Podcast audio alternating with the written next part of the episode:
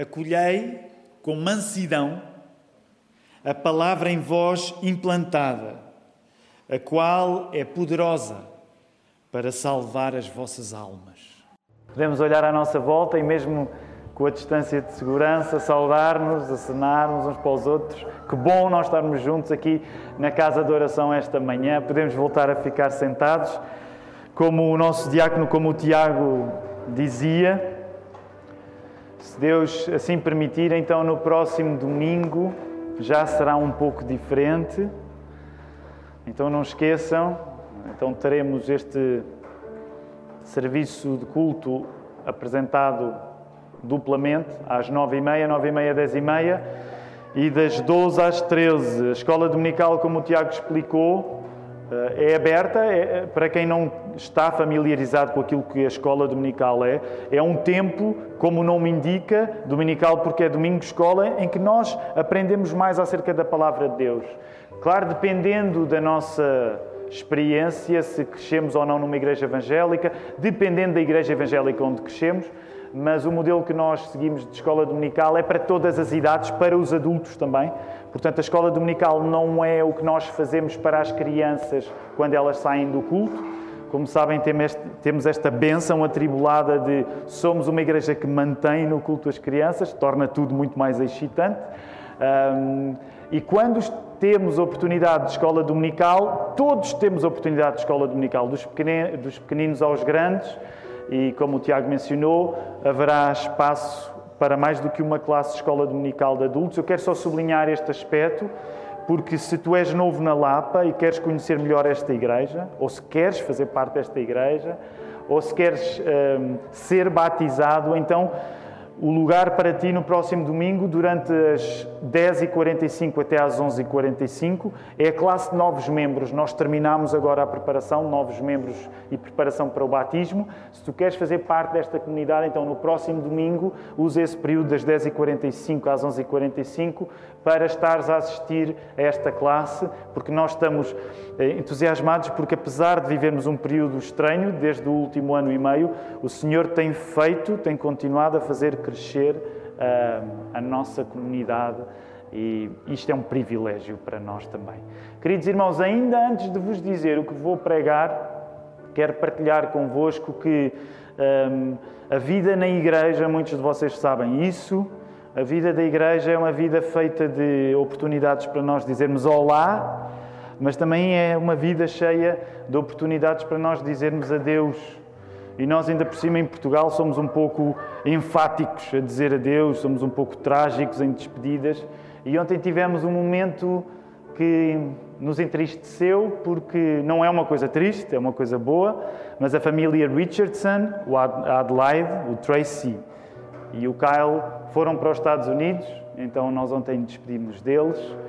Eh, eles estão bem, agradecem, chegaram bem. Não foi simples porque, como sabem, chegar a qualquer lugar hoje em dia é mais complicado, mas aos Estados Unidos em particular, mas as complicações todas foram tratadas, eles estão bem, vamos continuar a orar por eles, mesmo sentindo já precocemente a saudade que temos desta família, mas também ao mesmo tempo nós estamos muito contentes porque Deus está a acrescentar pessoas a esta comunidade. E agora no turno anterior nós tivemos a oportunidade de ver pela primeira vez a Rebeca e o Luan. O Luan não a primeira vez, mas o Luan regressou do Brasil, já casado com a Rebeca. Foi muito bom eles estarem connosco. Como eles optaram pelo primeiro turno, que é o mais tímido a nível de assistência, o que provavelmente acontecerá é que na próxima semana vamos voltar a chamá-los cá à frente para a igreja poder conhecer a Rebeca. E é assim, a vida em comunidade é assim. Num dia estamos a chorar, a dizer adeus, no outro dia estamos contentes a dizer bem-vindo. Uh, e esta obra não é nossa, não é da nossa igreja. É uma obra que Cristo faz na nossa vida, porque Ele faz de nós peregrinos, nunca temos um pouso completamente certo aqui, a vida de muitos de nós é marcada por eh, estar num lugar, depois ir para o outro, mas o Senhor está connosco. Amém? A mensagem que vos quero pregar nesta manhã chama-se O Poder em Ser Manso. O Poder em Ser Manso. Uh, e podemos reconhecer que, se ouvirmos a palavra poder e manso, elas podem até parecer Pode parecer que não encaixam muito bem uma na outra, pode parecer até uma contradição. Mas com a Bíblia aberta, com a palavra de Deus aberta, com os nossos olhos em Jesus, nós vemos que não há uma contradição entre poder e mansidão. Pelo contrário, com os olhos em Jesus, nós podemos ver que a mansidão é a única possibilidade que nós temos de viver bem num mundo que não é bom. A mansidão é a possibilidade que tu tens de viver bem num mundo que não é bom. E por isso, o que vamos fazer agora, vamos orar, vamos pedir a Deus que Ele faça isto acontecer no nosso coração. Que esta obra, da Sua vontade, Ele tem uma vontade para cada pessoa, Ele tem uma vontade para ti, que estás aqui nesta manhã, tem uma vontade para ti, se estás a assistir à transmissão deste serviço de culto, porque Ele é o Deus Criador de todas as coisas, Ele é omnipotente, portanto, Ele tem poder para ter vontades específicas para cada um de nós. E nós queremos orar que Ele faça cumprir essa vontade na tua vida nesta manhã. E é por isso que nós vamos invocar o nome de Jesus nesta hora. Vamos orar?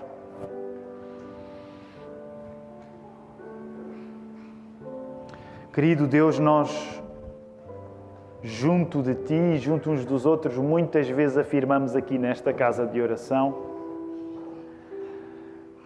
que Tu conheces melhor aquilo que vai na nossa vida do que nós próprios conhecemos. E mais uma vez nós estamos a admitir isso, porque ao ouvirmos falar que tu tens uma vontade de nós sermos mansos, nem sempre isto joga bem com as nossas intenções prévias, Senhor. Mas nós queremos declarar que nós confiamos que a tua vontade para a nossa vida é melhor do que a nossa vontade para a nossa vida. E às vezes parece que não é bem assim.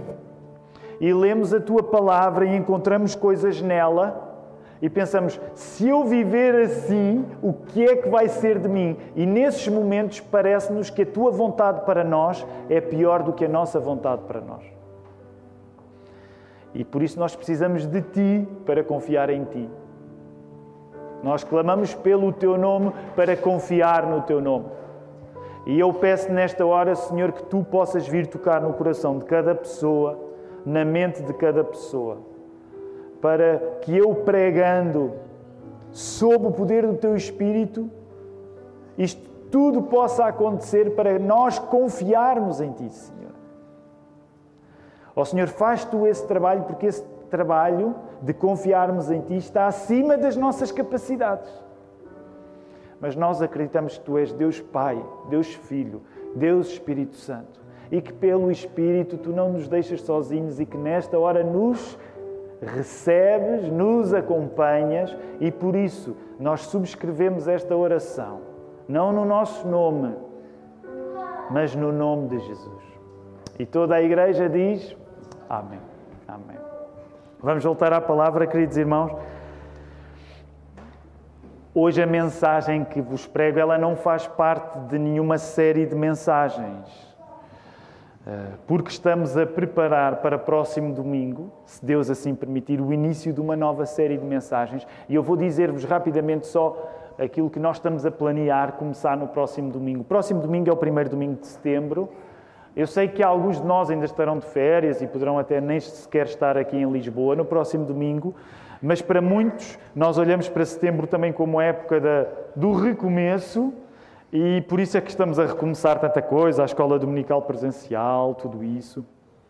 E vamos começar uma coisa nova que é o estudo de um texto em particular, que é o capítulo 3 do verso de Gênesis. E ao contrário das últimas séries de mensagens, que durante 2021 nós temos estudado, elas têm sido relativamente breves. Lembram-se quantas séries de mensagens nós já pregámos este ano? Eu perguntei ao primeiro turno e eles lembraram-se. Quantas séries de mensagens nós já uh, estudámos este ano aqui na Lapa? Hum? Força! Quem se lembra? Quem está firme? Força! Olha, o, o segundo turno tem mais gente que o primeiro. E eu não quero pensar que o primeiro turno é mais fiel do que o segundo. Mas a nível de proporção, quantas séries? Isso, vejam nos vossos apontamentos. Quantas séries de mensagens já estudámos? Quem arrisca? Não é quem dá mais ou dá menos, quem arrisca? Quantas?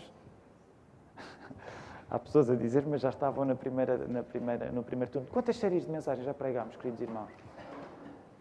Força, não me deixem mal. Três. É o, é o número divino. Uma pelo Pai, pelo Filho e pelo Espírito Santo. Então, qual foi a primeira série de mensagens? Nós estudámos a carta que Paulo escreveu, as cartas que Paulo escreveu aos. Lembram-se? Agora eu sei que estou a ser um bocadinho chatinho, porque agora não vou largar o osso até uh, lembrarmos as três séries de mensagens. Mas qual, qual foi a primeira série? Foi um estudo da, das cartas que Paulo escreveu aos Salonicenses. Boa. Lembram-se do, do, do título dessa série de mensagens? Era.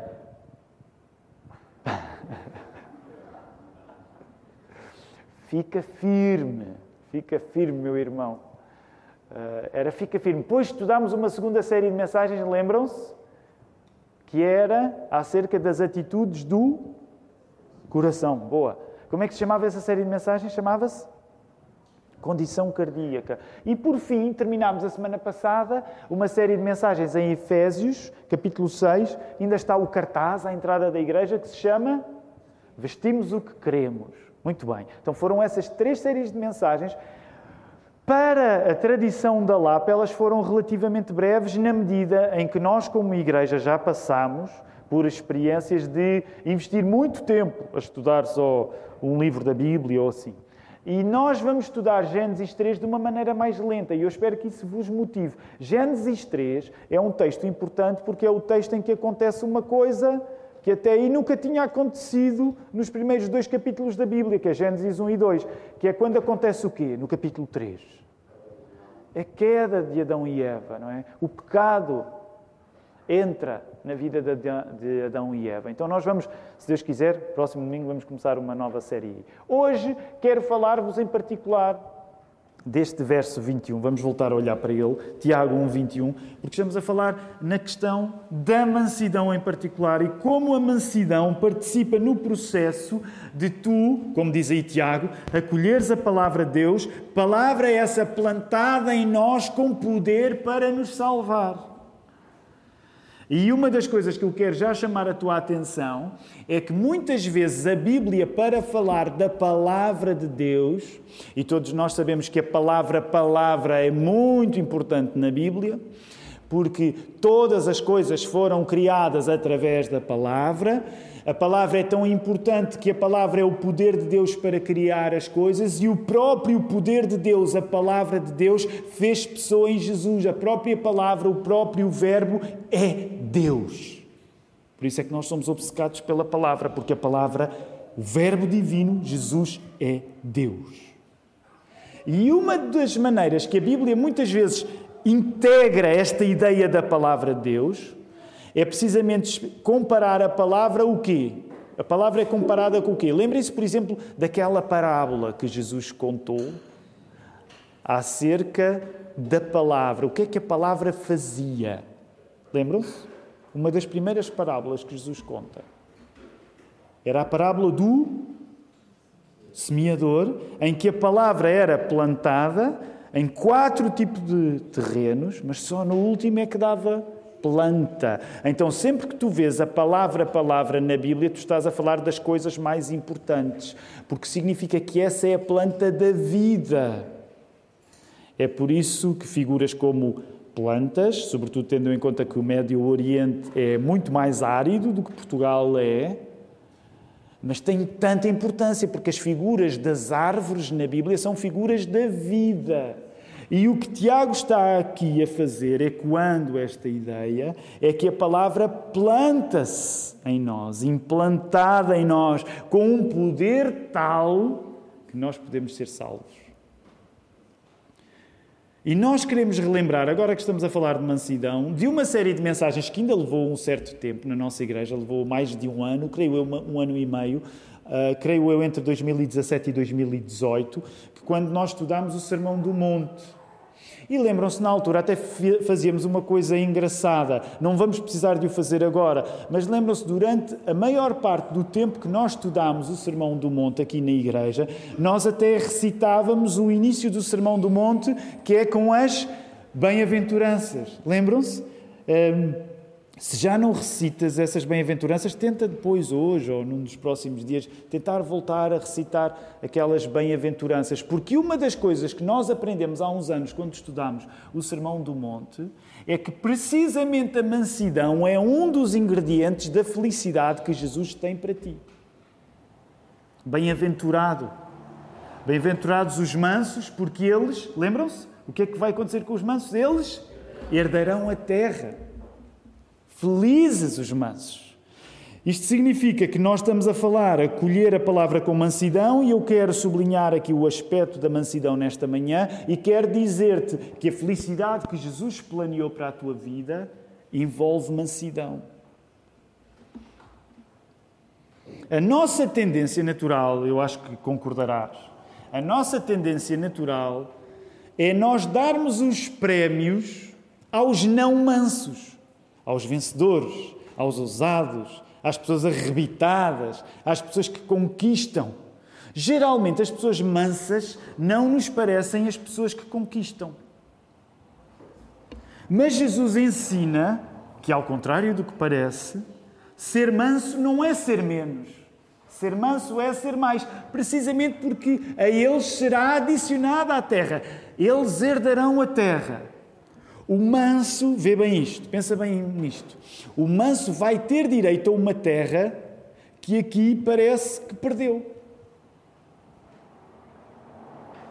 Logo, uma das primeiras coisas que eu quero recomendar contigo, para ti, nesta manhã, com a palavra de Deus aberta, é acolhe com mansidão a palavra, porque na aparência de perderes, tu estás a ganhar. Sabem, nos últimos tempos, um dos poemas que eu tenho gostado mais de ler é um poema do Fernando Pessoa, que eu não sei de cor agora, mas eu, ele vai, poema à linha reta, é uma coisa assim. E a determinada altura o Fernando Pessoa diz: Todos os meus amigos são campeões. E, ele, e agora não sei se estou a dizer ipsis verbis, e ele lá mais à frente nesse poema diz: Arre, estou farto de semideuses. E, e uma das coisas interessantes nesse poema é que o Fernando Pessoa está cansado de que o nosso mundo, isto agora já sou eu a interpretar o Fernando Pessoa, mas o, o Fernando Pessoa mostra-se cansado de que o nosso mundo seja feito de pessoas que estão sempre certas. E, e vocês eh, concordarão comigo, esse é um pouco o nosso ambiente, por exemplo, quando nós nos ligamos às redes sociais, já viram, as pessoas estão sempre, têm sempre razão. Nós temos sempre razão. Fazemos sempre parte das pessoas que estão certas. Os outros é que são brutos e não percebem. Eh, nós compreendemos sempre tudo.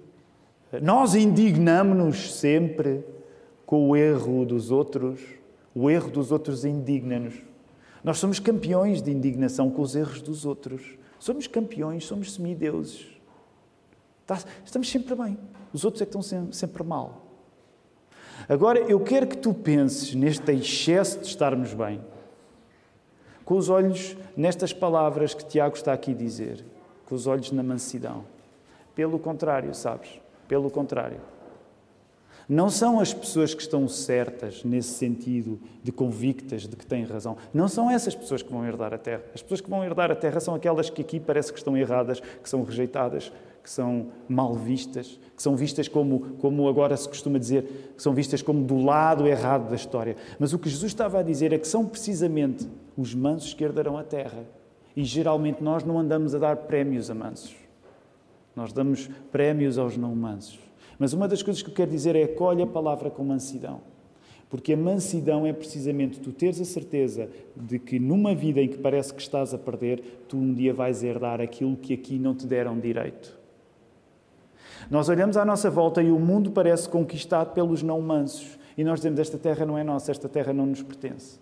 Mas a verdadeira terra, o verdadeiro planeta, a verdadeira criação, que não é esta, porque ela vai ser refeita, quando tu fores refeito, quando nós ressuscitarmos, esta terra, o planeta, toda a criação também ressuscitará. Será os novos céus e a nova terra, a nova Jerusalém. E essa terra é para os mansos, é para aqueles que aqui parecem que foram os derrotados. Portanto, tenha noção de que acolheres a palavra e acolheres a palavra que tem poder para te salvar, significa que muitas vezes tu vais ser visto como o perdedor, como o derrotado, como a pessoa do lado errado da história. Mas lembra-te as palavras de Jesus: os mansos herdarão a terra. Martin Lloyd Jones, ele era pregador do século XX, britânico, galês, aliás, um homem que pregou abundantemente sobre o Sermão do Monte. Há uma compilação dos sermões dele, editado, é um calhamaço valente. Ainda por cima era um pregador uh, com fogo, uh, não escrevia os seus sermões, portanto, as pessoas depois é que escreviam, gravavam e escreviam, e, e, a compilação dos sermões não foi ele sequer que escreveu, eram era as pessoas que, ao ouvir, tomavam nota dos sermões de Martin Lloyd Jones. E uma das coisas que o Martin Lloyd Jones disse é que, ao estudar o Sermão do Monte e as Bem-aventuranças, o Lloyd Jones sugeria que há uma relação lógica entre as Bem-aventuranças. Portanto, elas são oito Bem-aventuranças um, e, há uma relação, se quisermos, até de progresso em relação às primeiras uh, bem-aventuranças. Se quisermos, podemos colocar as coisas desta maneira: ser manso é ainda mais exigente do que ser humilde de espírito. E lembras-te? Lembram-se das primeiras três bem-aventuranças? Bem-aventurados os humildes de espírito, porque deles é o reino dos céus. Bem-aventurados os que choram, porque serão consolados. Bem-aventurados os mansos, porque herdarão a terra. Então, olha bem o que é que o Lloyd Jones dizia acerca da sucessão destas ideias. Ele dizia que havia uma relação lógica. Porquê? Porque ele dizia que ser manso era um fruto natural de ser humilde de espírito e de chorar. Ser manso é aquilo que acontece com uma pessoa humilde ao ponto de chorar a sua pobreza espiritual. Esta é uma definição de mansidão para nós nesta manhã também. O que é, que é isso de ser manso? De por cima, a palavra manso em Portugal às vezes tem conotações tão negativas. O que é, que é isso de ser manso? Sabes o que é, que é ser manso? Tu não tens vergonha de chorar a tua pobreza espiritual. E vocês reconhecem, a maior parte das vezes, nós não queremos estar a viver uma circunstância em que choramos a nossa fraqueza. Nós temos medo de admitir a nossa fraqueza. E o que Jesus estava a dizer, olha, ser feliz não é fugir de reconhecer a tua fraqueza. Ser feliz, ser feliz, a felicidade que eu tenho para dar é tu seres capaz de chorar a tua pobreza espiritual. Isso é uma forma de seres manso. Logo, uma das coisas que eu te quero dizer nesta manhã, não tenhas medo de chorar a tua pobreza espiritual, porque sem essas lágrimas tu sais do processo de poder acolher uma palavra que tem poder na tua vida. E parece contraditório, porque a maior parte das vezes nós associamos chorar como um gesto de fraqueza. Mas o que a Bíblia nos está a dizer é que chorar faz parte do processo de tu acolheres a palavra que tem poder para te salvar. A mansidão é de tal modo um fruto espiritual extraordinário que, apesar de nascer da humildade, apesar de nascer do choro pela nossa miséria, ainda assim, a palavra miséria é forte, a tentação da autocomiseração é resistida pela pessoa mansa. E portanto, eu quero aqui esclarecer uma coisa. Ser manso Tu saberes não ter vergonha para poder chorar a tua miséria não é entrares em autocomiseração. E eu arriscaria dizer que todos nós, de uma maneira ou de outra, sabemos que quando chegamos ao ponto de ter pena de nós próprios, provavelmente isso não é um grande negócio. O que a Bíblia te está a chamar não é tu teres pena de ti próprio. Saber chorar a tua miséria não é entrares em autocomiseração, teres pena de ti próprio. Isso é uma coisa que está muito mais relacionada com o diabo do que com Deus, ter pena de ti próprio. John Bunyan, alguns de nós conhecemos, é o escritor do Peregrino, escritor britânico do século, agora não me quero espalhar, 17 talvez, uh, escritor do Peregrino. Uh, ele era um homem extraordinário. Há um livro fantástico dele também que é eu, eu, eu, devia ter visto a tradução, porque depois no português, no português tem várias traduções, mas há um livro muito bom, eu acho que ele é, é editado pela Fiel, que se chama Graça Abundante para o, para o Principal Pecador. E, e deixem-me dizer, é um livro incrível, porque o Bunyan, como todos os homens verdadeiramente santos, ele era um homem muito avariado da cabeça. Okay? Vocês estão a ler este livro e dizem, este homem precisa de ser internado mesmo, porque ele era mesmo maluco. Todos, a santidade é sempre uma forma de loucura, de uma maneira ou de outra, mas a maneira como o Bunyan assume a sua dependência de Deus, hoje em dia, nós, deixa-me dizer assim, nós hoje não estamos preparados para tanta sinceridade. Nós não estamos preparados para, para que alguém seja tão sério quando fala acerca da santidade de Deus. Mas o Bunyan, uma das coisas que diz, e está relacionado com a mansidão, é que o homem que já está caído não precisa ter medo da queda. E nesse sentido, deixa-me dizer, tu só tens medo da queda se de facto não fores treinado em chorar a tua miséria espiritual. Porque se tu já estiveres caído no chão, tu não tens medo que alguém te volte a fazer cair, tu já estás no chão. E o que é que isto quer dizer na prática para a vida de quem é manso? Quando tu és manso, não há nada de mal que os outros possam dizer que te faça tremer. Tu, diante de Deus, já vives no chão. Claro que, noutro sentido, a graça de Deus nos levanta, mas nós, diante de Deus, nós já não temos ilusões acerca de quem somos. Nós não vivemos a partir das expectativas que os outros têm acerca de nós. Nós vivemos tão receosos acerca da opinião dos outros que quando alguém diz, ah, esse tipo é um malandro, ui, é um miserável, a primeira coisa que tu devias dizer era Amém, é verdade. Apenas estás a dizer uma coisa que eu já sei há muito tempo. E nesse sentido, a mansidão é tu saberes viver sem ser debaixo das expectativas que os outros têm para ti. Qual é a novidade dos outros descobrirem as tuas falhas? As tuas falhas são as coisas que estão dia após dia diante de ti, diante de Deus. Mais ainda, Tu deixas de viver debaixo das próprias expectativas irrealistas que tu tens para ti. Portanto, quando nós somos mansos, as únicas expectativas que realmente interessam são as expectativas de Deus para nós. Tu não vives a toque de caixa daquilo que os outros acham que tu deves ser. Tu não vives a toque de caixa a partir daquilo que tu próprio achas que devias ser. O único Deus é Deus para ti. E por isso a mansidão é um vigor.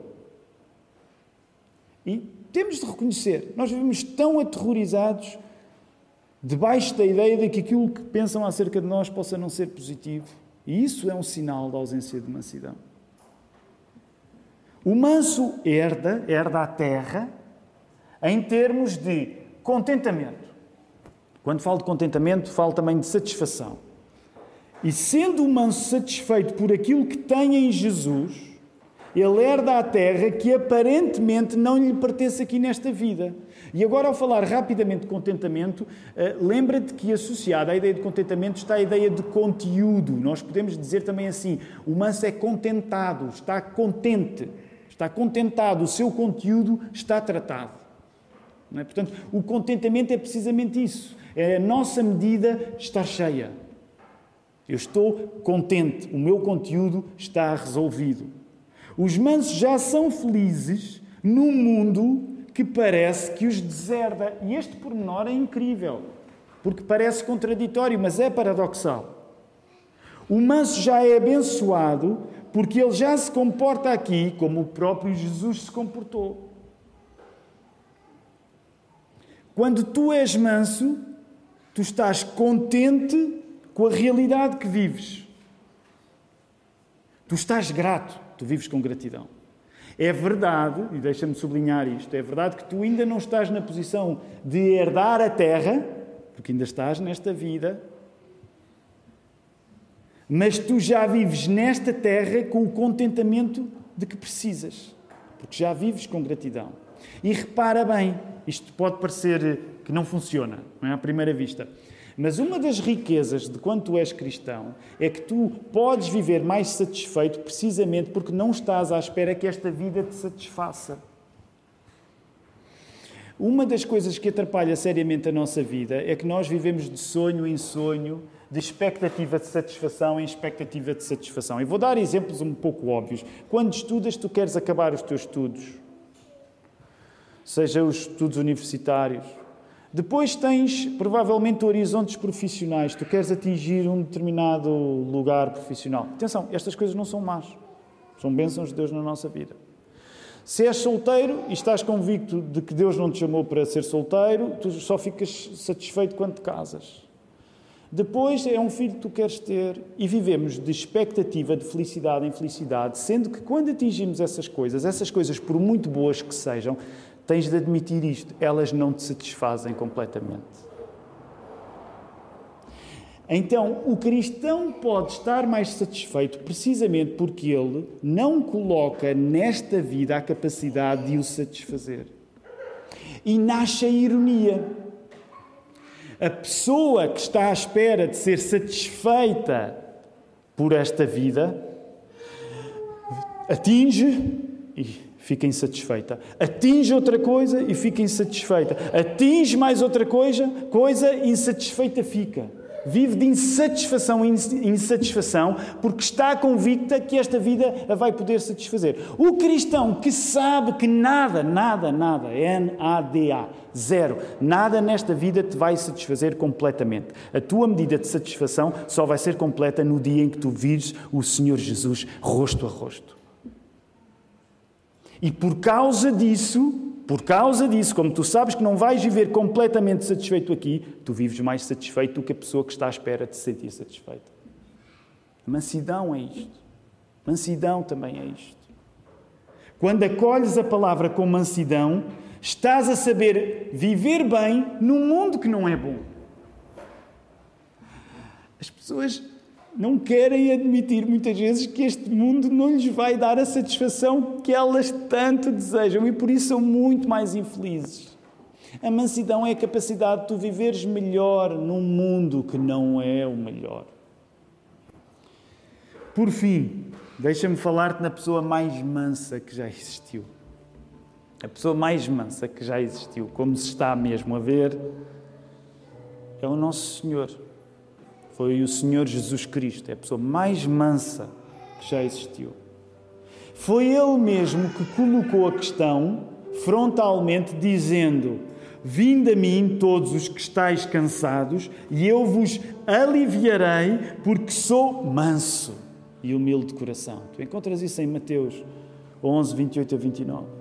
E em Filipenses 2, na carta que Paulo escreveu, Paulo explica bem que Jesus não fez da sua glória um pretexto para não se tornar homem como nós. Repara nisto: a mansidão é uma característica tão importante em Jesus que participa no processo de ele se ter exposto à vergonha de ser morto.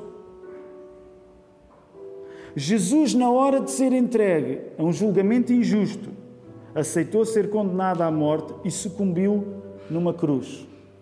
E ele não fez isto sem sofrimento e sem um sofrimento ao ponto de transpirar sangue no jardim. E sabes, uma das coisas que continua a intrigar-me sempre que eu leio a história de como o meu Salvador se deu por mim e por ti, uma das coisas que continua a ser muito difícil para mim aceitar, como é que é possível, quando tu tens mais poder do que alguém, e quando esse alguém que tem menos poder do que tu te está a fazer mal, como é que tu resistes em não responder-lhe de acordo com o teu poder superior?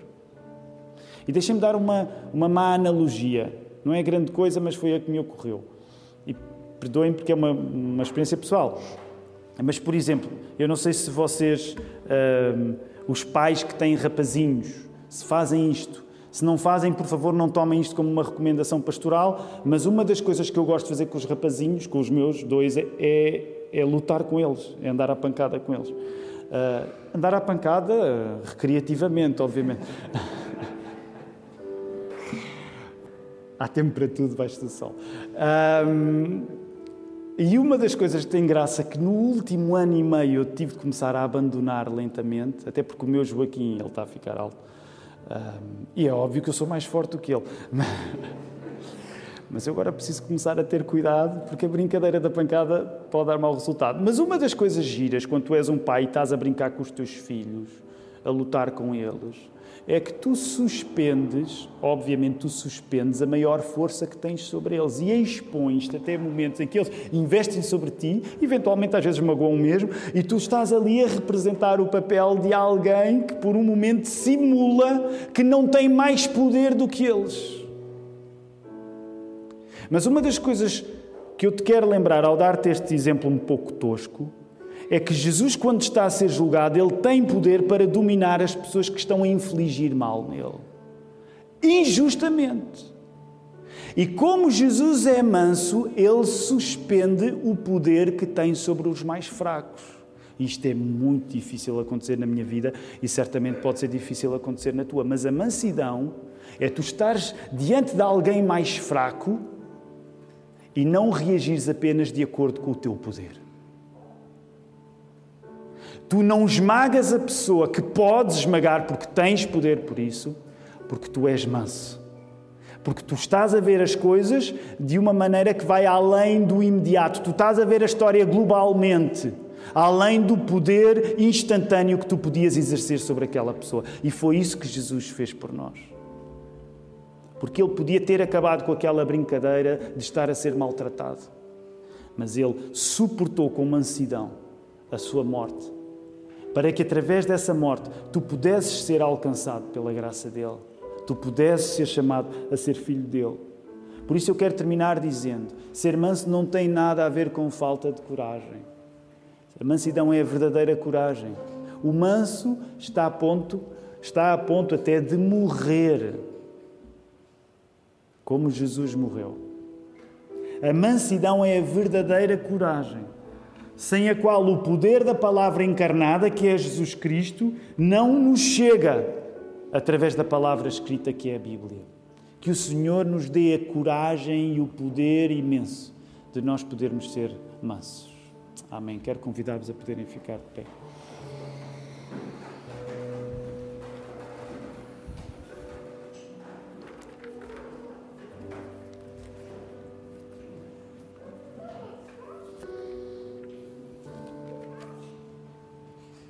Deus Pai, nós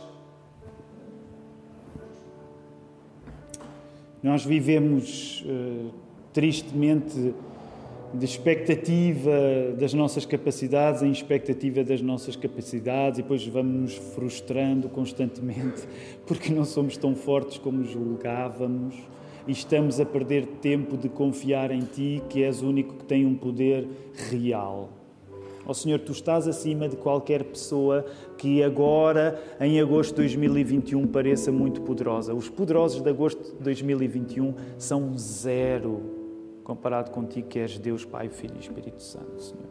E nós vivemos tão impressionados com os poderosos, julgando que eles vão herdar alguma coisa, Senhor se não for pela tua misericórdia, pela tua mansidão. Ó oh, Senhor, nós faremos parte do mesmo engano de confiarmos no nosso poder. O nosso poder não vale nada diante de ti, Senhor. Levanta-nos com o teu poder.